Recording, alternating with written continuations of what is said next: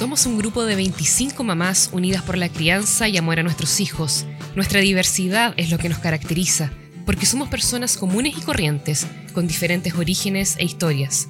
Muchas de nosotras somos mamás de uno, de dos, de tres hijos, y la vida nos recuerda que sin ellos no hubiésemos aprendido tanto en tan poco tiempo. Somos mujeres casadas, solteras, dueñas de casa, mujeres profesionales que trabajan en oficinas, en fin, somos personas comprometidas con nuestros roles. Y claro, el principal de ellos, el más alucinante, el ser madres. Somos mujeres que tienen el honor de presentarse a sí mismas como mamás empoderadas.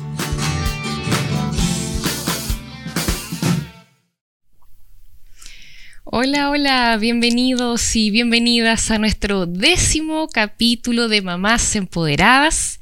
Hoy en esta agradable noche primaveral nos acompañan dos extraordinarias, maravillosas mujeres profesionales y además madres, quienes nos brindarán una interesante y muy pertinente conversación en torno a la depresión posparto.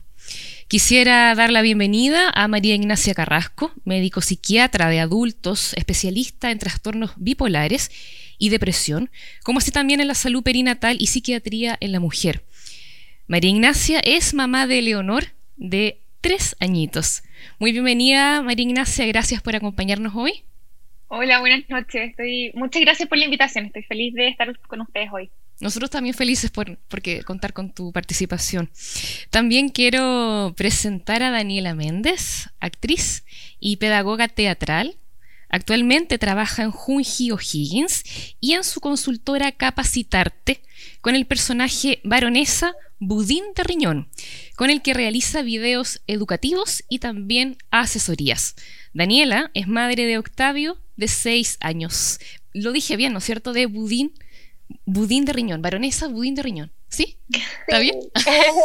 sí, está súper. Qué, bueno, sean bienvenidas eh, ambas súper mamás, mamás empoderadísimas, vamos a decir. Eh, ¿Cómo están hoy día? ¿Bien? Bien. bien, bien, bien, Qué rico. Qué rico. Ya tenemos a varias mamis por si acaso eh, conectadas. Ustedes ya saben que vamos a ir allí em, entregando la opinión de ellas eh, y eh, saludando porque muchas eh, quieren saber la opinión de la doctora Carrasco y también de la experiencia de Daniela. Me gustaría partir con María Ignacia, si nos puedes contar qué es la depresión postparto y cuáles son sus causas. Bueno, la depresión postparto se refiere a, son episodios depresivos, igual que las depresiones comunes, eh, pero que están circunscritas al periodo postparto. La verdad es que los que nos dedicamos a psiquiatría perinatal hablamos de depresión perinatal. Eh, si bien los, los, criterios diagnósticos, eh, como el DSM-5, hablan de que la depresión, para que sea considerada postparto, tiene que haberse iniciado las cuatro semanas postparto. Eh, los psiquiatras perinatales consideramos que puede ser postparto hasta un año desde el parto. ¿Se entiende? Porque, mm. porque el periodo postnatal es mucho más complejo y es mucho más extenso que cuatro semanas. Entonces, siempre hay que recordar que en psiquiatría todos los diagnósticos son convenciones de expertos. O sea, se juntan una serie de, de personas, de doctores, psiquiatras, expertos, y dicen, ya, ¿qué le vamos a decir depresión? A cosas que tienen estas características por tanto tiempo, etcétera. Entonces, em, claro, si bien los manuales diagnósticos hablan de que tiene que ser iniciada dentro de las cuatro semanas postparto, eh, en la práctica eh, lo que uno ve en la clínica es hasta el año. Y las características son, no creemos que sea una entidad nosológica realmente diferente, o sea, no es, no es que sea una enfermedad distinta, sino que eh, se hace esta distinción porque al ser en el periodo perinatal tiene complejidades diferentes por sus consecuencias, más que porque sea realmente una enfermedad como de origen o de nosología o de génesis distinta. Entonces, es, es un cuadro depresivo en el cual se caracteriza por tristeza, anedonia, o sea, incapacidad de sentir placer, baja autoestima, baja energía, problemas de sueño, problemas de apetito, y ahí es donde empieza como la, la dificultad para diferenciarla de un, posparto normal, porque en un posparto nadie duerme, eh, se alteran todos los ritmos, todas las rutinas, entonces ahí hay algunas dificultades. Características distintas, eh, que por ejemplo las ideas de culpa o ruina de una presión normal o clásica, eh, generalmente en el posparto se, reemplazan o, es mucho más predominante eh, ideas de incapacidad en torno a la maternidad, o sea, ahí hay una muy baja autoestima, pero focalizada hacia la, percepción de que uno es mala madre o no capacitada o, que no va a ser lo suficientemente buena, eh, y eso puede generar una sensación más que de rechazo real, de querer como eh, traerse o no querer participar tanto en el cuidado del niño por, sentirse eh, incapacitada o inútil o, no con todas las capacidades. Eh, entonces las mamás se involucran mucho menos o las tal vez las que son de una base más ansiosa tienden a sobreinvolucrarse, estimular más, como a tratar de suplir esta, esta sensación que tienen de ser insuficiente, entonces como que se pasan para el otro lado, de estimular en exceso, por ejemplo. Esas son algunas características. Ah, mira. general. Mm. No sabía esto de, la ansiedad y de que uno se puede sobreestimular. No me lo habría imaginado. Sí, en general pueden, ahí, o sea, está toda la gama, ¿no? Pueden ser cuadros, a ver, en el posparto hasta el 40% de las mujeres tienen sintomatología ansiosa depresiva. 40% de las mujeres en posparto tienen sintomatología ansiosa depresiva, pero un 10% cumple criterios de, de depresión mayor en el posparto. Eh, los cuadros más leves, como en este, hablando del 40%, no siempre son depresiones que uno se imagina como estar tirada en la cama, sino que son depresiones un poquito más ansiosas, eh, con, mucha obsesividad, muchos pensamientos en torno a querer asegurar y reasegurar eh, ciertos roles de la maternidad o que se están haciendo las cosas bien o no, se gasta mucho tiempo en las rumaciones respecto a lo que se tiene que hacer, o la seguridad o el bienestar del niño. Oye, qué interesante lo que nos acabas de decir, María Ignacia, porque, claro, uno, tiene como una visión diferente. Lo que tú decías, como que uno queda tirado en la cama y, es eso, como que no, y, no siempre es así. Son, depresiones muy funcionales, se ven mm. bien. O sea, mm. si va una visita a la casa, la mamá se puede ver bien. Eh, mm. o puede mostrarse aparentemente bien y muy funcional. De hecho, puede ser muy atingente con, con la guagua, hacer todo bien, pero internamente estar viviendo realmente una, tortura, o sea, estarlo viviendo con mucho sufrimiento. Y aparte que culturalmente, eh, en todas partes, en, la familia, en, nuestro entorno, en la publicidad, se habla siempre que el embarazo y el posparto es como la etapa más feliz de la vida, donde la mujer se realiza, ¿me entiendes? Como... Entonces, también hay mucho temor y mucho pudor de abrir estos temas. Entonces, cuando, claro, cuando uno se puede ver, eh, puede ser una depresión muy funcional, altamente funcional, o sea, realmente ser capaz de hacer multitasking, pero internamente estar sufriendo mucho y no, y no sentirse eh, capaz de abrir este tema o de mostrarse vulnerable por, temor a ser juzgada y sentir aún más dolor. Mm, wow. Mm. Oye, Daniela, y bueno, ¿qué, qué nos puedes decir tú desde tu experiencia personal? Eh, ¿Qué sabías tú de la depresión postparto antes de, de haberla padecido? Hoy, primero que todo, eh, me hizo mucho sentido lo que acaba de decir María Ignacia, porque es lo que a mí me llama funcional, pero por dentro estaba mal. Wow. Eh, y bueno, me di cuenta alrededor del cuarto mes de vida de mi pequeño que, que algo no, no estaba funcionando bien en mí. Eh, creo que era debido a que como actriz tengo ciertas herramientas para poder ser más consciente de mis emociones mm. y de cómo poder controlarlas, pero me reprimí mucho.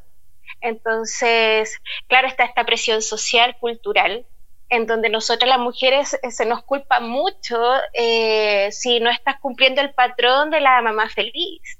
¿Cachai? Eh, que, um, oye, pero si tu hijo tiene esto y tú no ahí, ¿qué es lo que tienes que hacer? Si tiene, no sé, está estítico, ay, no sé qué hacer, voy a buscar en Google, pero ¿cómo no vas a saber? No, si esto es con una ramita, se coloca acá y te hacen sentir, te subestiman mucho como madre. A mí por lo menos me, pasó eso. Y era alrededor del cuarto mes de vida de mi cuando yo sentía que todo el mundo podía ser mejor madre que yo. Como que yo la verdad podía estar o no estar, si total, como que todo el mundo no sé, pues hasta el papá de mi hijo que, o mis propios padres eh, eran tan más capacitados para, para cumplir el rol un buen rol como madre. Mm. Entonces, eso fue lo que a mí me... Eh, esta, este pensamiento de no querer estar, de la verdad es que yo doy lo mismo acá, no soy necesaria, que habla de una autoestima muy baja en ese momento.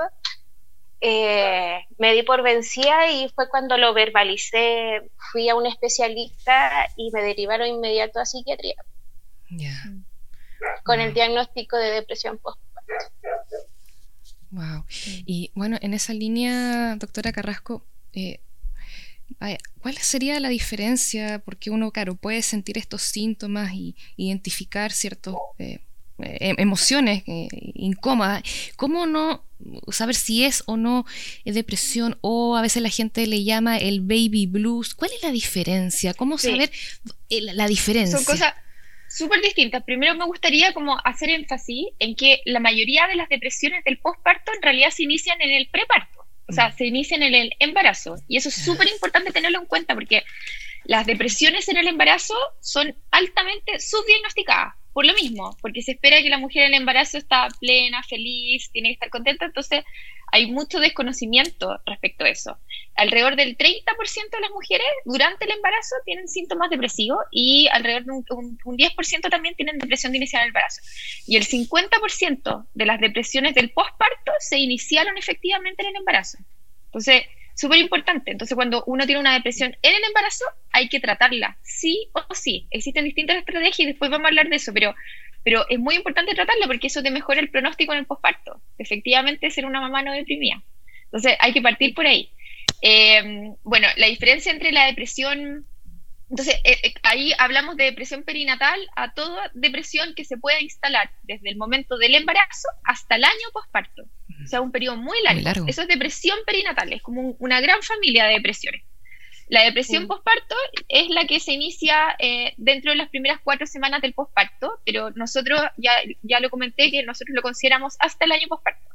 Y los baby blues, o, eh, o en español la traducción es, eh, es, muy distinta, pero es disforia postparto, eh, es, una, es una reacción completamente normal que tienen sobre el 60% de las mujeres. Generalmente ocurre al tercer día postparto y em, puede durar 24, o sea, poquitas horas, pero máximo, máximo, máximo 48 horas. ¿Ya? Eh, y esto se produce por un cambio abrupto en, el, en, el, en, el, en las hormonas en el, en el periodo del posparto. ¿Ya? Entonces, ¿qué sienten las mujeres ahí? Eh, en general se puede sentir mucha tristeza, llanto, mucha vulnerabilidad, pero lo característico del baby blues es que es tercer día, pocas horas, máximo 48 horas y después se pasa. ¿Ok? Se, se, pasa. No, el baby blues es máximo 48 horas, por definición. Ah, y ahí hay que distinguir una una, una última cosa que es la psicosis posparto.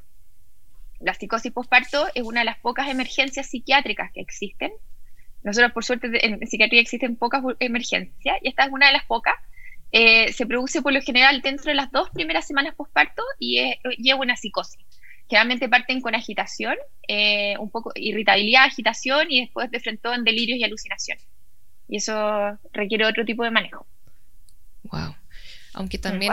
Por suerte, afortunadamente, eso es muy infrecuente, 0,1% de las personas, de, las mujeres en el postparto. Es muy, raro, por suerte.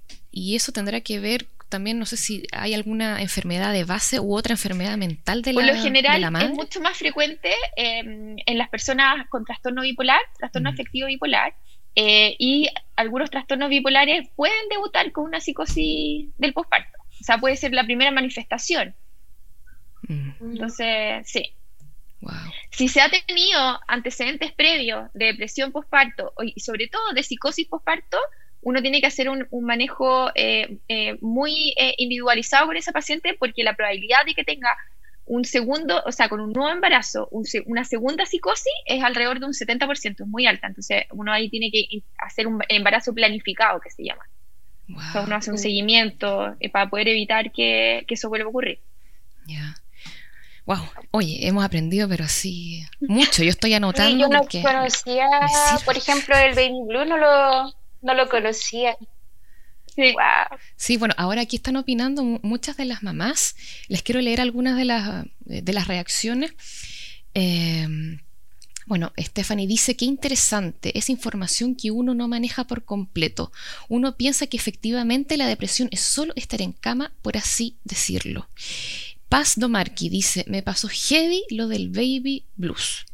Eh, Maca Osandón dice, sí, además coincido que ingresaron a mi hijo por ictericia, me acabo de enterar, soy mami baby blue. Mm. Mira, cómo se van develando cosas de que uno, claro, como que los da por hecho, como que los pasa por alto, que uy. y acá la Patty, eh, la eh, Patty dice, yo tuve como tres episodios de Baby Blues. No sé si eso será así. Sí, es que, es que por definición es cuando ocurre como este desbalance hormonal en postparto. Eh, entonces, claro, ahí ya no, si son tres, ya no, ya no son baby blues. Claro, claro. Uno tiene derecho a tener pena también, no hay que patologizar todo. Mm, mira, ya. O sea, porque el posparto es un periodo de adaptación tremendo. O sea, cambia todo, cambia todo el funcionamiento de la casa, el funcionamiento familiar, la identidad de la mujer, la identidad de la pareja, la identidad de la familia. Entonces, una cosa es estar deprimida, pero también uno en, en, ciertos momentos puede sentirse frustrada y angustiada. Sí, claro. no, todo es enfermedad. Claro. Dani, y, y, en tu caso, ¿qué, ¿qué tan limitante fue estar con esta depresión postparto y en el desarrollo de tu día a día? ¿Qué, nos puedes contar? ¿Qué, fue lo, ¿Cómo lo viviste? Hoy yo lo pasé muy mal. Y lo peor de todo es que no sabía cómo salir eh, sentía que tenía herramientas para, pero no sabía cómo, cómo salir y me afectó en cosas muy puntuales como es estar sola y me daban fugas. Entonces yo me encontraba, yo nunca terminé de trabajar y cuando, no sé, estaba en una sala de clases, eh, me decían, Dani, se suspendió la clase ahora, pero igual tienes que quedarte acá en la sala completando el libro de clase, ya, perfecto. Pero pasaron, recuerdo que habían pasado muy pocos minutos y empecé a tiritar y agarré mis cosas porque me vi sola y me fui o estaba en un café porque dije, ya me voy a regalonear, voy a ir a tomarme un cafecito o un tecito con un pedacito de torta. Fui a una cafetería y claro, me vi sola y de nuevo me empecé a, con estos tiritones y ¡pum! fuga. ¿Dónde está la Daniela? Desapareció. Pagué la cuenta, eso sí. Qué responsable. Pero era una desesperación, una desesperación enorme por, estar sola, por encontrarme sola. Mm. Eh, entonces fue porque efectivamente no tenía ninguna contención, nunca me atreví a, como lo han hecho ustedes, de pertenecer quizá a una agrupación eh, de madres, porque encontraba que pedir ayuda o pedir compañía o eh, un sustento eh, era signo de debilidad. Y mm. como yo, teniendo las herramientas de control emocional, iba a estar pidiendo ayuda. Eh, me iba a hacer sentir más débil todavía como mamá y también como mujer, mm. porque las expectativas también estaban, pero altísimas. Mm. Oye, Dani, eh, bueno, ¿y tú ahí recibiste ayuda eh, profesional, idónea? ¿Cómo, cómo lograste conseguir o, llegar a la persona adecuada, al entorno adecuado para poder sobrellevar mejor esto? ¿Cómo, ¿Cómo conseguiste? Estuve con tratamiento casi un año. Ya. Eh, casi un año y durante, tuve, no sé, creo que llevaba como tres meses tomando un medicamento eh, en donde me mantuvo efectivamente como en estado neutro, digo como en modo automático. De hecho, yo soy una persona muy expresiva. Ustedes que me están viendo ahora por videollamada lo pueden ver, pero en ese momento yo era un ser diferente, pues, mi energía mucho más baja, neutral, eh, no vivía la felicidad o una alegría como al 100% y de hecho hay como episodios que no me acuerdo siento que perdí varios meses de, mi vida, recuerdo muy poquitas cosas o empiezo a ver fotos del año 2014 y digo, hoy, ¿verdad que viví esto? Oh, ¿verdad que viví esto otro? Oh, ¿verdad que hice esto? Pero no, no es algo que recuerde. Y una de esas pastillitas, el, como el... Ay, la María Ignacia me puede ayudar. Cuando tienen, ¿cómo se llama el concepto de advertencia? Eh, como la, lo que puede provocar también. Los adversos. Los aspectos Sí, era orinarme. No tenía contención urinaria. Entonces fui al médico, justo me tocaba una horita con la doctora y estaba esperando la consulta y no me pude contener y me hice pipí y ahí ya fue como, no, así, ya, me cambiaron las pastillas. Y ya, me cambiaron las pastillas por otra, ya me están haciendo mejor, pero finalmente eh, justo el, el, padre de mi hijo me pateó y se fue de la casa. Entonces ahí ya quedé así ya más mal todavía. y, y, tomé la decisión de, eh, de, de, irme de la ciudad donde estaba. Yo en ese entonces vivía en Valdivia. Dije, ya yo necesito irme. Creo que la mejor solución es irme una semana a Santiago donde están mis amigas y una semana a Chiloé donde están mis otras gran amigas porque eso es lo que necesito, necesito estar con ella, porque claro, eh, me aguanté tanto, me lo guardé tanto todo el proceso porque ya no estaban embarazadas, eh, no estaban viviendo lo mismo que yo, entonces, ¿cómo le iba a estar contando lo que me estaba pasando? Como que sentía que, disculpando la expresión, le iba a cagar la onda. Entonces, la gente siempre tiene ese temor como mm. de no, no querer achacar a los demás, va a gustar los amigos, ¿no?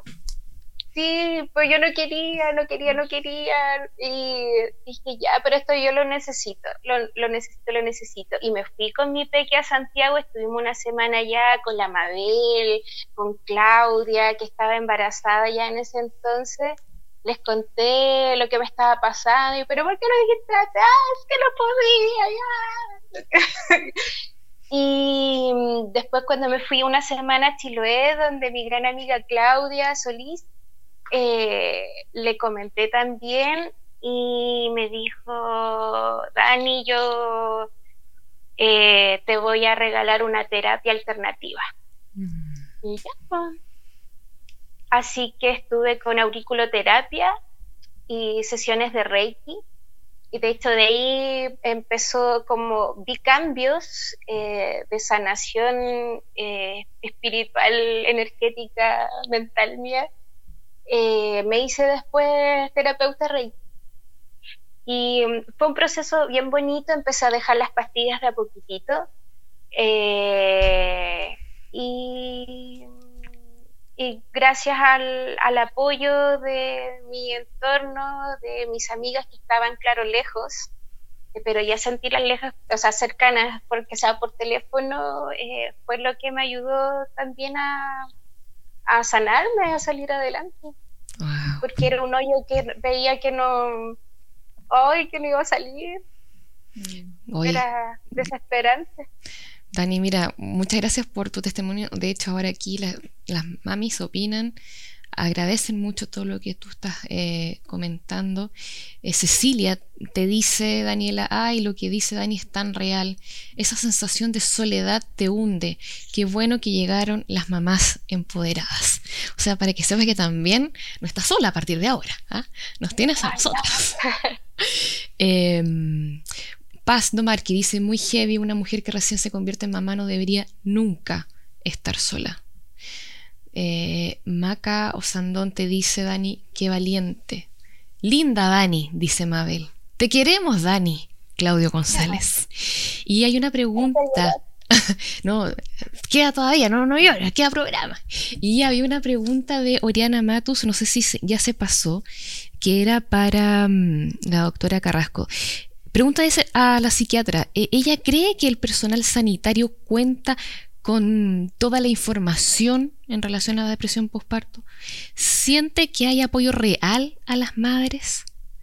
A ver, eh, en general yo diría que sí, o sea, desde, desde, el punto de vista de la formación en escuelas de pregrado de medicina al menos, eh, todos los estudiantes de medicina tienen que pasar por psiquiatría y se hace mucho énfasis en la detección oportuna y precoz de la depresión postparto. De hecho, es parte de los programas de la mujer eh, hacer, aplicar la escala de Edimburgo, por ejemplo, en el, en el embarazo y en el postparto. Eso se hace este, como es obligación hacerlo.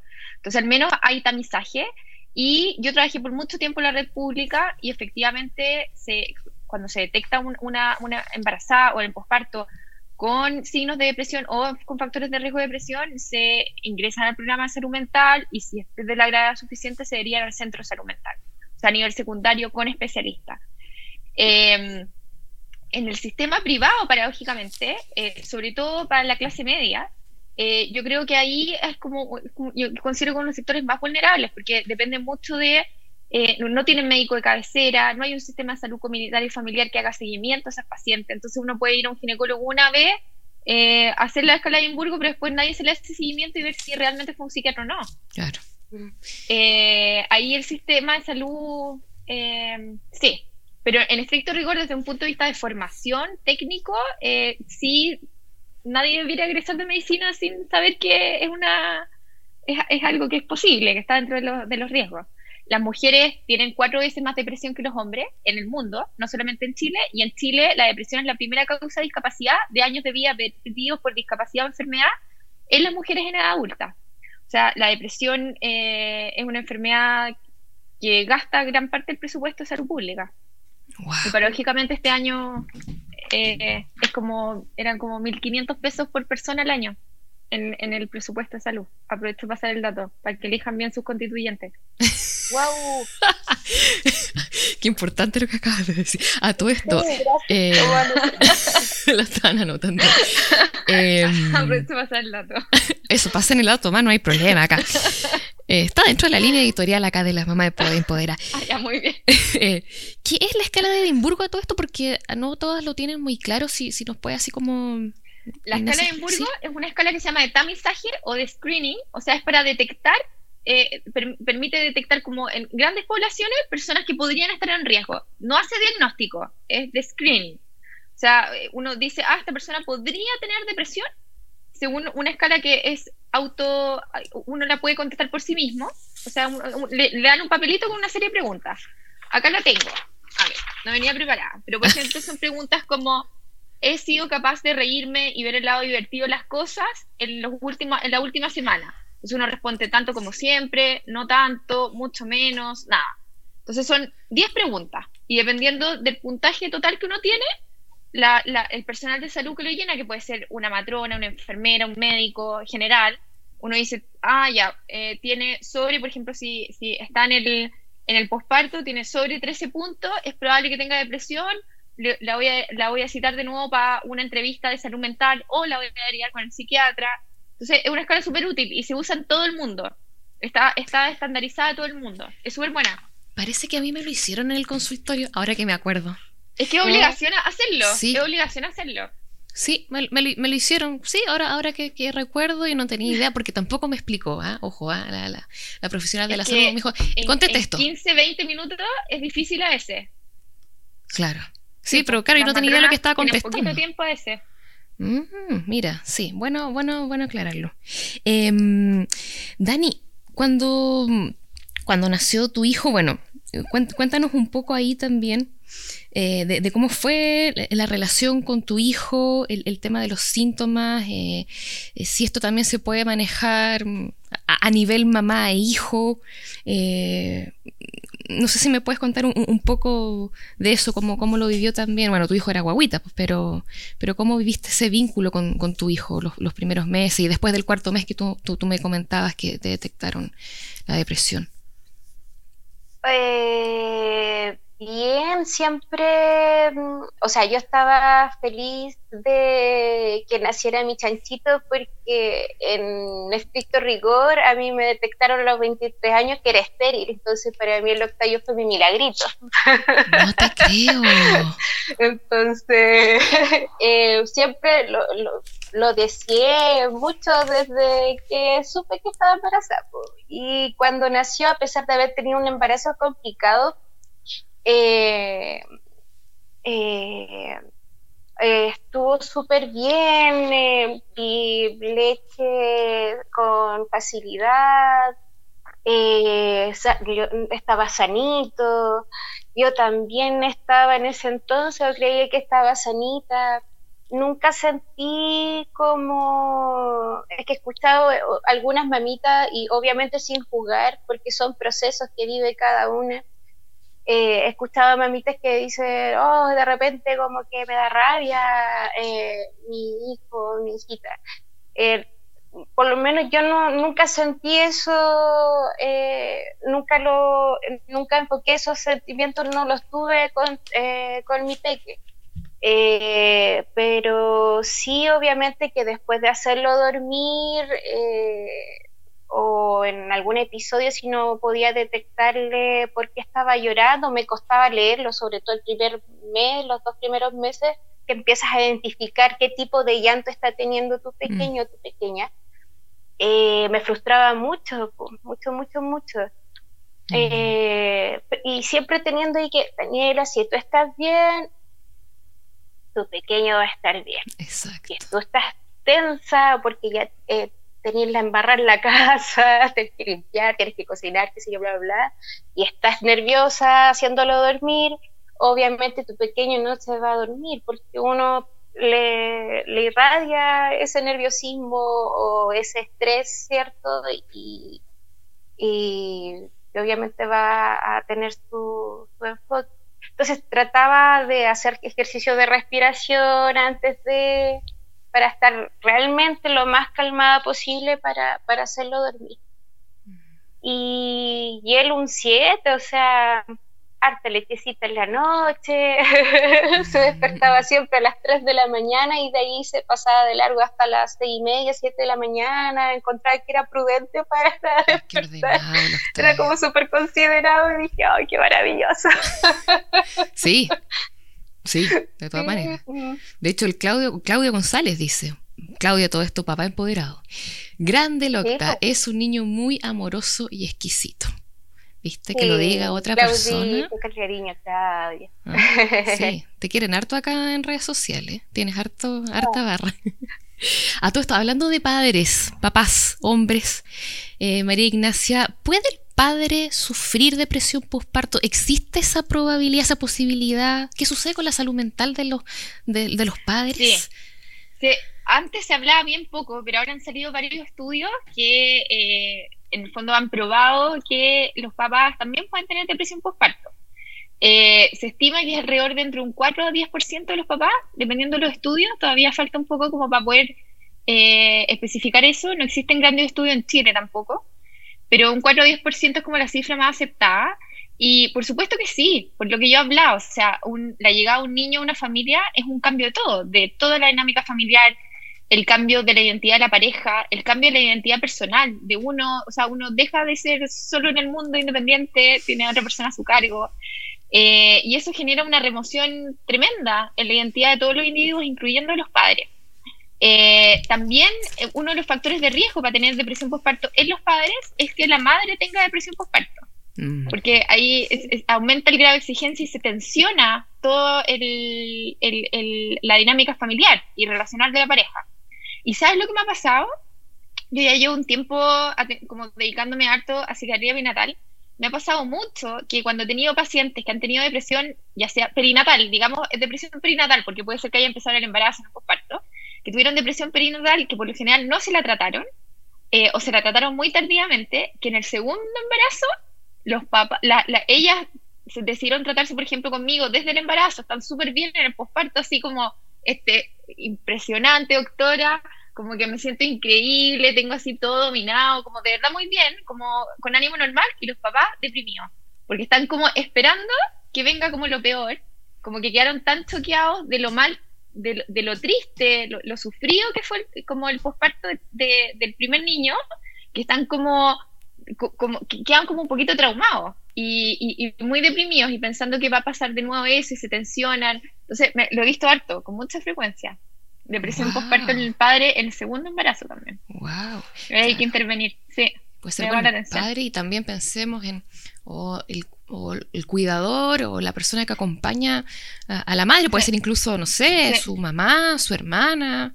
Eh, en, tu caso, Dani, ¿tú tuviste alguna red de apoyo en ese sentido y alguien de, tu familia que, vivió contigo ese proceso? Sí, por ejemplo, mis papás nació el Octavio y estuvieron casi un mes con nosotros en la casa. Eh, con tremenda ayuda. Pero después ya se tenían que ir porque no eran de la ciudad, tenían que irse. Eh, pero gracias a Dios siempre estuvieron en los momentos peak en que yo lo necesitaba, ellos viajaban y estaban ahí.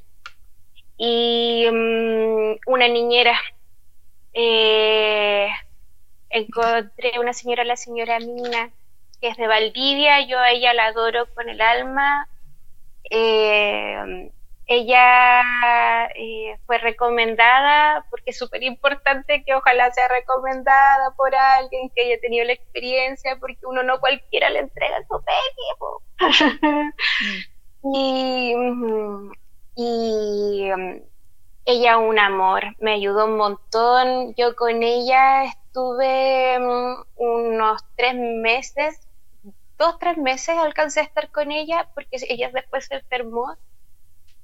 Eh, y dentro de esta depresión en la que yo estaba, pero con ella sentía que se me alivianaba tanto la carga, me sentía contenida con ella. Y maravillosa, maravillosa, maravillosa. Mm. Y, mm, y acá, bueno, yo me cambié de ciudad hace poquito, bueno, que tampoco tan poquito, hace como un año y algo acá en Rancagua me costó también encontrar a, una niñera para cuidar a, mi chanchito mientras yo voy a trabajar. Y gracias a Dios también me envió a, la señora Jessica, que no sé si estará escuchando o si llegará a escuchar, ah.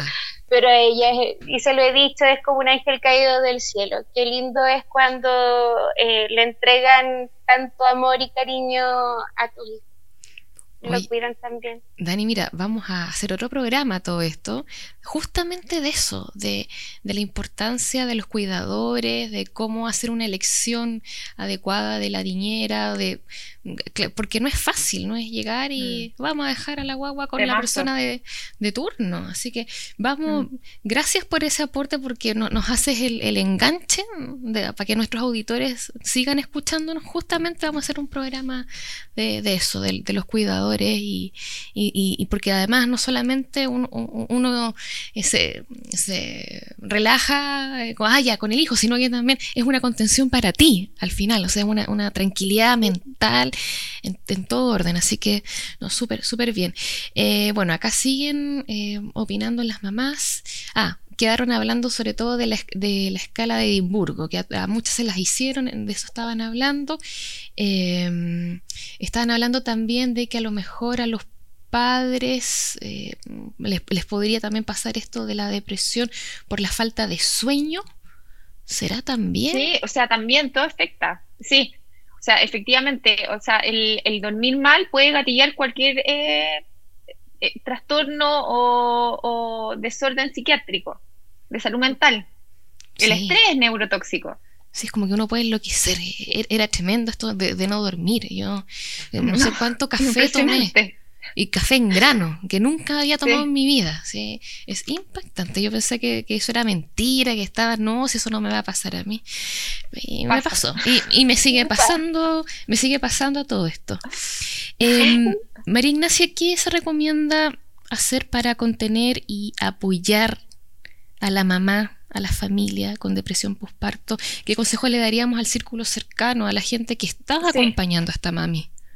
O sea, lo primero y más importante es abrir el tema y, y, efectivamente aceptar que esto es una realidad, que es una enfermedad altamente frecuente, que no te hace mala madre ni te define como madre. O sea, tú puedes ser mm. una excelente madre y tener depresión también. Entonces, lo principal es eso, aceptar y apoyar, y luego consultar de manera oportuna. Y cuando uno ya consulta a un psiquiatra, yo, siempre sugiero primero eh, consultar a un psiquiatra y que luego el psiquiatra vea qué tipo de intervención es la más adecuada. Y dependiendo de la gravedad del cuadro, que puede ser una depresión leve a una depresión muy grave, psicótica, o sea, toda la gama, son las depresiones perinatales, o sea, es como una bolsa de gatos, puede ser muy amplio. Como decía, depresiones altamente funcionales o estas depresiones más extremas que pueden requerir otro manejo. Entonces, el manejo va a depender de la gravedad del cuadro. Pero en general, uno habla que tiene que ser siempre un manejo integral y eh, un uso racional de las intervenciones. Entonces, una cosa muy importante es dosificar el estrés. O sea, por ejemplo, si, eh, y activar las redes de apoyo. Eso es clave, independiente del resto de las cosas que se vayan a hacer después. Dosificar el estrés es, o sea, por ejemplo, si dentro de la red de apoyo hay personas que de verdad pueden ayudar, hay que pedir ayuda de que hagan las labores domésticas, que ayuden con las cosas, con, lo, que sea, cosas para poder aliviar la carga. Eh, en los casos más graves, uno puede incluso eh, solicitar delegar el cuidado nocturno de los niños. Estoy hablando de los casos más graves, precisamente por lo importante que es dormir. Claro. Eh, exacto, o sea, y eso, eso puede ser clave también en algunos casos, que no, no, significa que eso vaya a ser durante, no sé, un año, pero puede ser suficiente, por ejemplo, un par de semanas, ya va como apagar un poco el incendio, bajar un poco la intensidad del cuadro, a veces ese tipo de descansos son súper importantes y son cosas, son intervenciones relativamente sencillas, pero para eso hay que articular a todo el sistema familiar y ponerse de acuerdo y que estén todos como, como en, la, misma, en la misma onda eh, y que entiendan la importancia de esas intervenciones. Y bueno, eh, por supuesto, la psicoterapia, súper importante. En cuanto a la intervención psicoterapéutica, existen varios estilos de varias escuelas. Eh, generalmente uno tiende a, solicitar más cognitivo-conductual o interpersonal, que es lo que tiene más evidencia, que son distintos estilos psicoterapéuticos, y que hacen todo un acompañamiento durante el parto y ayudan a em, eh, tratar de integrar los cambios en la identidad que se producen con la llegada a la maternidad, favorecer la adaptación a los cambios y también reforzar las habilidades que ya se tienen, en el fondo de, fortalecer la autoestima, eh, tener ese espacio de contención. Y por último, los medicamentos. Eh, hoy en día existe evidencia que hay algunos medicamentos que se pueden usar con bastante seguridad en el embarazo y con mucha seguridad en el posparto.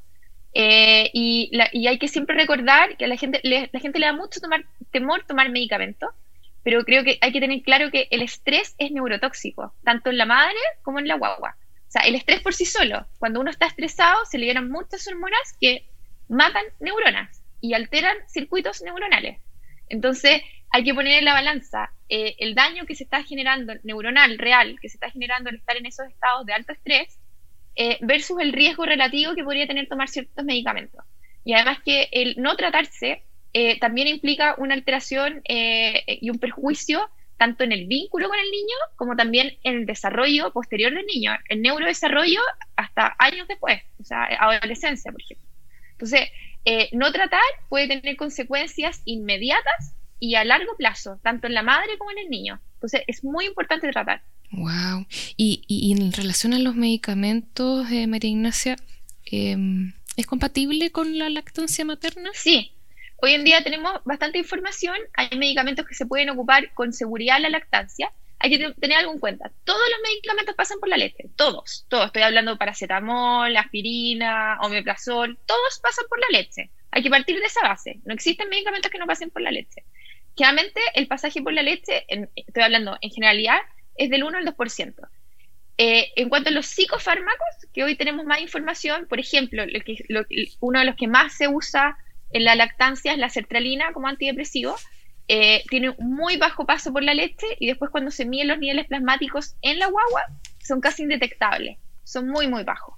Entonces, eh, es un medicamento que tiene muy pocos efectos adversos, se usa con bastante seguridad y los beneficios en comparación con el riesgo relativo que puede tener de una mamá deprimida, que no está atenta, que no está emocionalmente disponible, que no está emocionalmente inteligente, o sea, cuando uno lo pone en la balanza, el, beneficio de ocupar un medicamento como eso, eh, eh, eh, cuando está bien indicado en una persona que de verdad está deprimida, es un gran beneficio. Mm.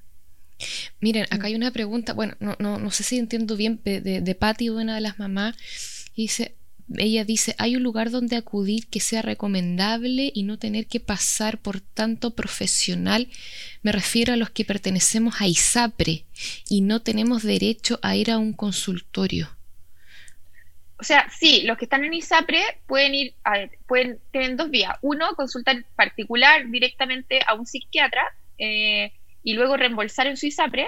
Eh, dependiendo del plan, te hará reembolsar parte del honorario del, del psiquiatra Y eh, lo otro es consultar directamente al GES. Como la depresión postparto, como se considera depresión, eh, entra dentro del GES de depresión. Perfecto. Entonces, eso, eso también está cubierto en todos los planes de ISAPRE.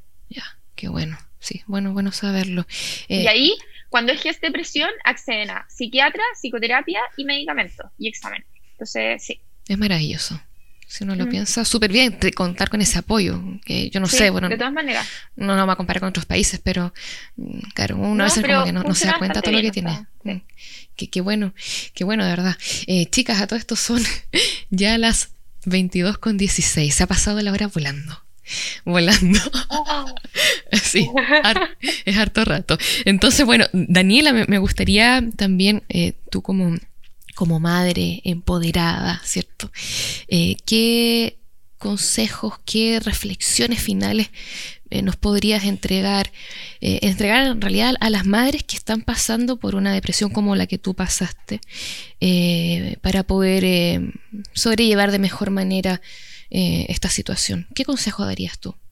De mamá a mamá. Eh, que se amen mucho, que se hagan mucho cariñito, que confíen en ella, que confíen en su intuición y que no tengan miedo en, decir lo que sienten, eh, en buscar apoyo, en buscar ayuda. Yo sé que de repente cuesta mucho sobre todo ahora con esta pandemia de ir a un consultorio, en este caso el que somos FONASA, tenemos que primero hablar con un médico general y el, médico general nos deriva a, un psiquiatra o a un psicólogo, dependiendo de la evaluación que se haga. Y, mm, que no tengan miedo, eh, existe, se nos juzga y se nos culpa mucho. Eh, yo tampoco no tenía idea que era una depresión postparto, creía que era como estar en cama y pensé que no, a mí eso no me iba a pasar. Eh, pero van gatillando estas cosas. Uy, se nos fue un poco la y nuestra sociedad eh, que tienen todo el apoyo, eh, que se asocien a estos grupos de apoyo. Ahora las redes sociales están al alcance de todas, de todos. Y, mm, y esto, mm, a abrirse a, contar porque no, no están solas, no estamos solas y los papitos que también han pasado por esto tampoco no están solos. Mm. Es algo, es un tremendo cambio. Y ya está más que comprobado, ¿cierto? Que somos seres sociales eh, necesitamos del vínculo y que bueno, de a dos cuesta mucho criar a un niño, traerlo al mundo. Eh, entonces, bienvenidas a las redes de apoyo. Y esto, ese es mi consejo, no se repriman. Súper. Ignacia, ¿tú qué nos puedes decir de mamá a mamá ahora? De mamá a mamá. Sí, o sea, antes de empezar el programa hablábamos de esto. En, mi caso yo tengo, bueno, mi hija tiene tres años. Para mí fue fundamental en el primer año postparto, incluso hasta el día de hoy, la red de apoyo que tuve de mi familia y de mis amigas. Eh, nosotros formamos algo muy parecido a las mamás empoderadas, que se llama Asociación Doctora Mamá, que también partió un grupo de WhatsApp. Eh, y nos apoyamos, nos conversamos hasta el día de hoy, hablamos de todas nuestras nuestros problemas, nuestras penas, nuestra alegría, y creo que eso fue fundamental para poder mantenerme sana. Em, salir, conectarse con los espacios de ocio y disfrute. Yo, eh, desde que la, Leo nació en julio, y yo desde que la Leo tenía 30 días, que salía todos los días en coche a caminar, todos los días, eh, y, creo que eso fue fundamental también, en el fondo activarse, hacer vida sana, eh, conectarse con las cosas que a uno le gustan y por sobre todo cuidarse, porque uno para poder ser buena mamá tiene que primero ser buena mamá a uno misma. Mm. Y, y, eso es súper importante, hay que tenerlo claro, es una frase que uno debería como repetirse siempre. Eh, y confiar en los instintos, que fue lo que, lo que, lo que mencionaste tú, Daniela. Y, eh, el problema está que cuando uno está medio deprimido es, es, más difícil eh, escuchar los propios instintos. Y ahí es cuando uno empieza como a, a, a, traicionarse a uno mismo o insegurizarse, pero eh, cuando, uno no se sienta bien hay que pedir ayuda, activar las redes de apoyo, consultar de manera oportuna y no tener miedo. Mm. Sí. Gracias. Aquí todas las mamás dan las gracias. Eh, eh, Lale Science, que es Laura, ah, perdón, Laura, Alexandra Garzón dice, gracias por tan buen programa, tanta información que deberíamos conocer desde antes.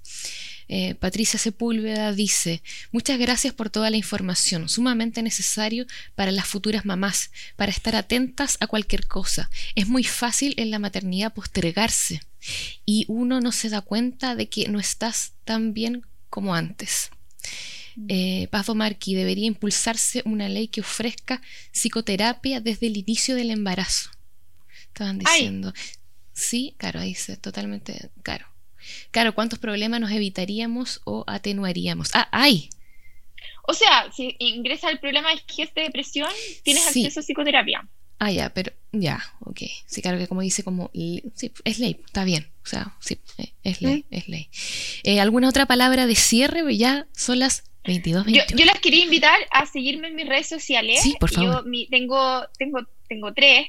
Eh, tengo mi Instagram de doctora, que es doctora con palabra, doctora M.I. Carrasco, y es un, es un Instagram que lo, lo, diseñé para que sea muy de psicoeducación. O sea, toda la información que aparece ahí es confiable, basada en la evidencia, y sobre temas específicos de psiquiatría perinatal y trastornos del ánimo en general. Entonces, de a poquito lo estoy construyendo, pero es, es bueno de repente revisarlos cuando uno tiene dudas de ciertas cosas.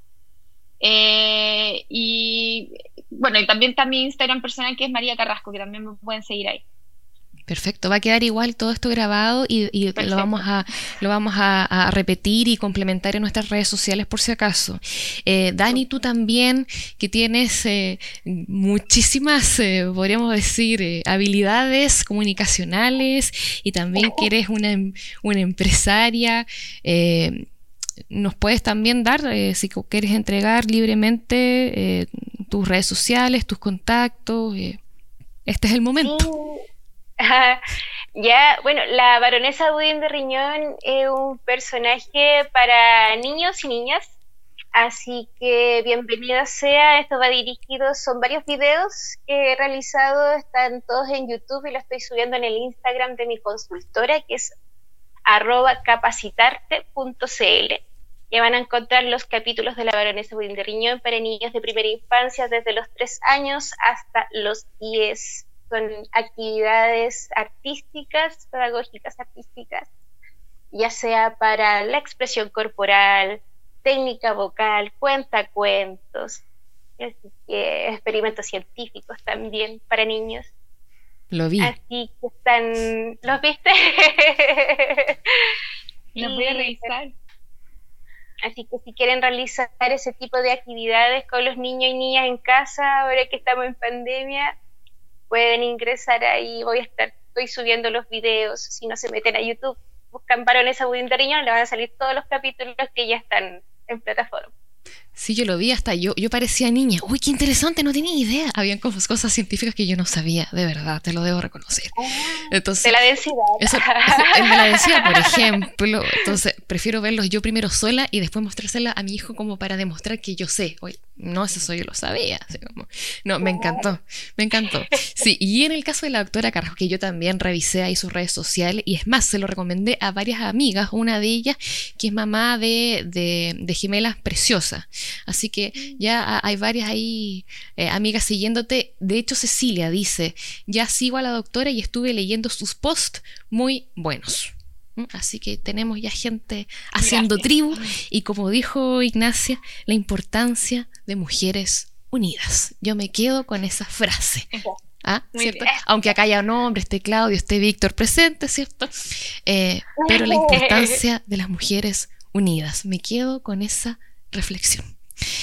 Bueno, damos entonces finalizado este décimo programa de Mamás Empoderadas. Quiero recordar a toda nuestra audiencia, nuestros auditores, fieles auditores, nuestras redes sociales, donde pueden escuchar las veces que quieran eh, este programa y los programas anteriores. Eh, lo pueden escuchar en YouTube, eh, nos buscan como Mamás Empoderadas. también pueden complementar la información en nuestro Instagram, las Mamás Empoderadas, y también tenemos un fanpage Mamás Empoderadas Podcast. Eh, yo me despido, espero que hayan disfrutado de esta conversación, eh, espero volver a vernos, eh, aunque sea virtualmente, con, con, otro capítulo, con otros temas también, ¿por qué no? y bueno, felicitaciones porque ha sido un éxito, tengo que decirlo acá, está que arde redes sociales. ¿ah? Está que, sí, de verdad. Muchas gracias por la invitación y por la oportunidad y tener estos espacios para abrir estos temas que son tan importantes. Sí, sí, de todas maneras. Muchas gracias por la invitación y por la conversación grata que hemos tenido el día de hoy. Gracias chicas, que tengan muy buenas noches y nos vemos entonces en un próximo capítulo de Mamás Empoderadas.